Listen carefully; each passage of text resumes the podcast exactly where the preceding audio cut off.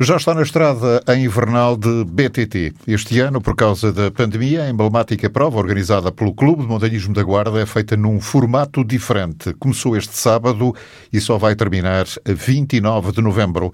Os participantes escolhem o dia em que pretendem fazer um dos percursos, o mais curto, de 30 km, ou mais longo e difícil, de 70 km.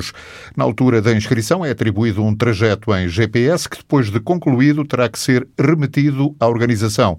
É uma invernal de BTT realizada individualmente, em jeito de contrarrelógio, como explica Diolinda Pina, presidente do Clube de Montanhismo. Como não podemos fazer presencialmente, com o aglomerado de participantes que temos tido, tivemos, portanto, pensámos estruturá-la de uma forma diferente, proporcionando a todos aqueles que, que habitualmente participam poderem estar connosco este ano também. Os participantes inscrevem-se, vão receber depois via e-mail o TEC de que se inscreveram. Se inscrever na meia maratona, vai ser enviado um TEC com 30 km, vão executá-lo. Depois de executarem, devolvem, portanto, através da plataforma para o clube, para ser uh, analisada e ser classificada se optar pelos 70 km, que é maratona. O processo é igual, portanto, vai ser sempre com base no GPS. A partir do momento em que eles se inscrevem, eles ficam com acesso ao, ao percurso. O percurso posso adiantar que vai ser realizado no Conselho da Guarda, por trilhos e estradas rurais, e, e envolve inclusivamente alguma parte dos recém-percursos pedestres inaugurados.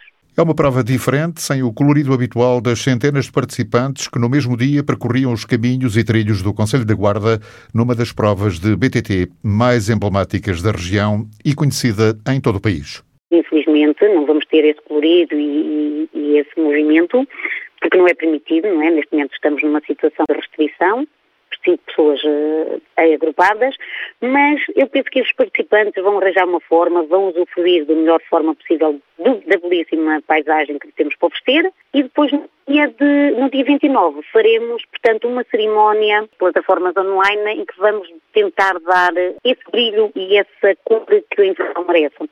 E como a prova decorre durante vários dias, não há limite de inscrições este ano. Ano, e porque é feito desta forma, não há número limite. Nos últimos anos, eh, devido aos condicionalismos que tínhamos e a preocupações com o meio ambiente, nós eh, tínhamos reduzido o número de participantes na invernal. Este ano, de uma forma mais massificada, não é? Portanto, a pessoa vem este mês e pode fazê-lo. Portanto, não temos limite de inscrições. Posso dizer que ao fim do dia já tínhamos cerca de 50 inscrições, algumas das quais fora do Conselho da Guarda.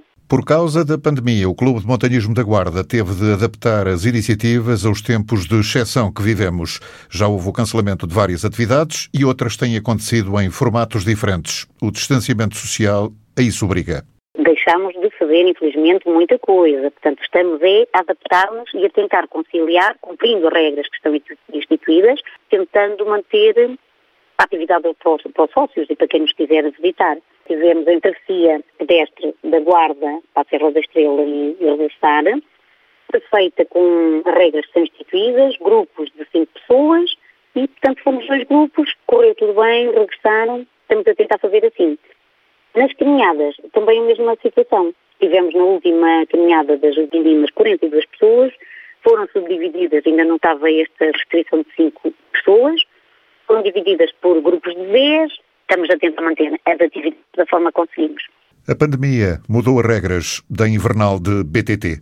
Este ano, a emblemática prova do Clube de Montanhismo da Guarda decorre num formato diferente. Começou este fim de semana e só vai terminar a 29 de novembro.